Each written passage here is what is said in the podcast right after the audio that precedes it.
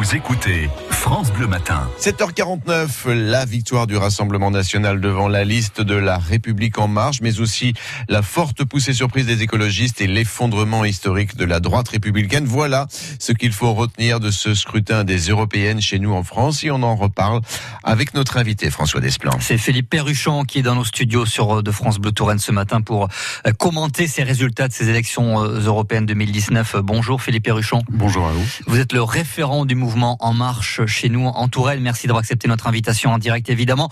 Avant de revenir sur ces résultats, votre deuxième place au plan national derrière le parti de Marine Le Pen, la forte poussée des écologistes également, j'aimerais vous entendre Philippe Perruchon sur ces milliers d'électeurs qui n'ont pas pu voter hier, privés de leurs droits civiques à cause d'un bug informatique euh, qui euh, les a radiés tout simplement sans raison des listes électorales. C'est quand même ahurissant tel bug chez nous en France en 2019. Comment vous l'expliquez? Ah, je, suis, je suis tout à fait d'accord avec vous. C'est ahurissant, c'est vraiment le mot. Moi, j'ai eu plein d'appels de personnes qui me disent voilà, on n'est plus sur les listes, on a déménagé, on est bien, on a bien fait le, le processus d'inscription, oui.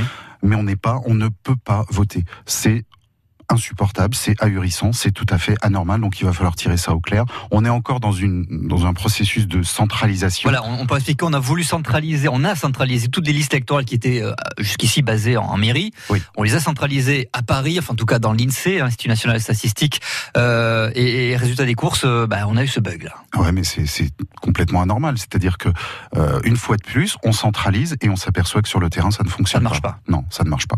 Les électeurs euh, qui ont pu voter, eux, et heureusement ils sont quand même plus nombreux, ont donc parlé hier soir. Ils étaient plus nombreux que prévu d'ailleurs, hein, plus d'un sur deux est allé voter. Et comme en 2014, ils ont placé la liste du Rassemblement national en tête euh, devant la vôtre, hein, celle de la République en marche. Quelles conséquences euh, Emmanuel Macron doit-il en tirer? C'est pas bon de dire s'il y a des conséquences à tirer au niveau euh, national, mais au niveau local, euh, euh, je voulais juste vous raconter une petite anecdote. Nous étions hier en préfecture, on partageait un moment avec les députés et on attendait les résultats. Et évidemment, les premiers résultats qui tombent, ce sont les résultats des petites villes, des, des petites communes.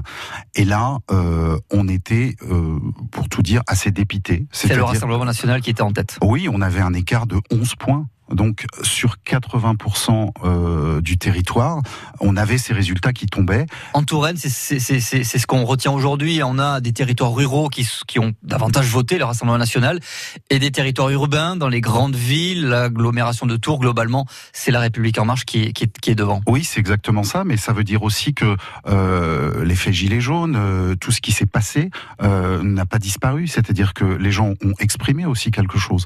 Donc moi, ce qui m'importe, c'est d'analyser ça et de se dire comment on répond au niveau du territoire à, cette, à ces aspirations-là. Après, vous le dites aussi, il faut voir les résultats des villes, et là, effectivement, on a de quoi se réjouir. Mais en réalité, si on regarde à l'échelle du territoire, il y a encore beaucoup à faire. Et ça, il faut l'entendre. Philippe Perruchon, euh, selon notre sondage Ipsos pour Radio France, plus d'un électeur sur trois a voté avant tout pour manifester son opposition à l'exécutif, son opposition à Emmanuel Macron.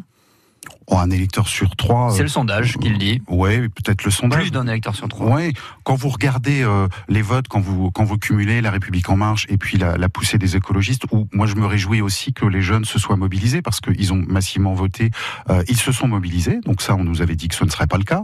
Euh, L'abstention, elle n'a pas été si forte que ça. Donc les sondages nous disaient le contraire. Donc il faut aussi regarder les choses.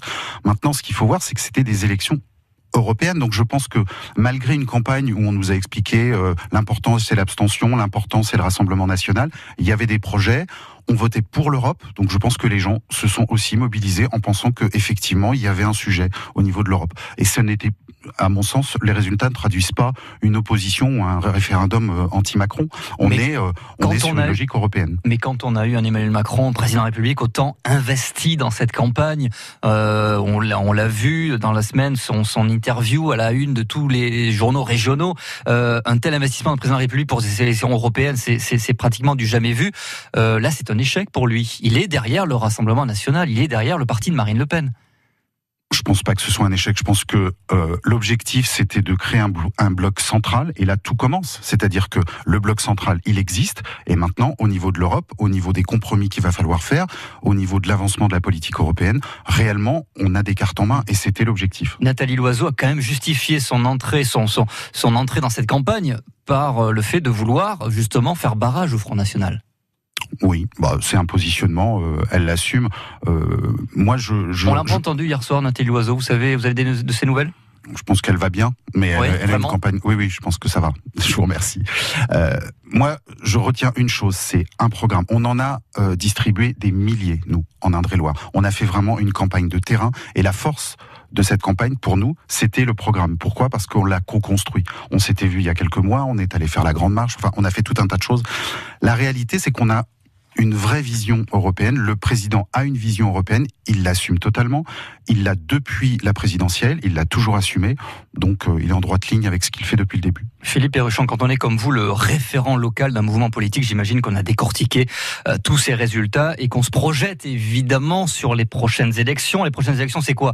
Ben, Ce sont les municipales l'année prochaine, et notamment à Tours, quand on a un maire de Tours, Christophe Boucher, qui s'affiche euh, avec euh, La République en marche. Vous dites quoi? Vous dites que c'est le votre candidat pour les prochaines municipales? Christophe Boucher défendra les couleurs de La République en marche en 2020 Non, vous avez utilisé le bon terme, il s'affiche effectivement. Oui. Il suffit pas de s'afficher, c'est bien de s'afficher, faire campagne c'est mieux. On a fait le campagne seul, on a fait campagne sans lui, c'est la réalité de ce qui s'est Il passé. était sur certains meetings quand même.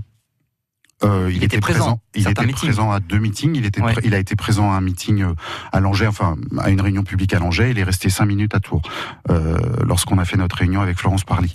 Euh, la réalité, c'est qu'aujourd'hui à Tours, il y a des énergies, il y a des équipes. Euh, nous allons avoir, nous travaillons activement et on aura des réponses courant juin et on l'espère plutôt début juin sur la réalité d'une liste en marche à Tours. Après, on, on est tout à fait ravis euh, d'avoir eu des soutiens sur l'Europe. Maintenant, euh, les municipales, c'est une autre histoire. Donc il y aura peut-être un candidat, La République en marche, face à Christophe Boucher. Il y aura certainement un candidat La République en marche face aux personnes qui se présenteront.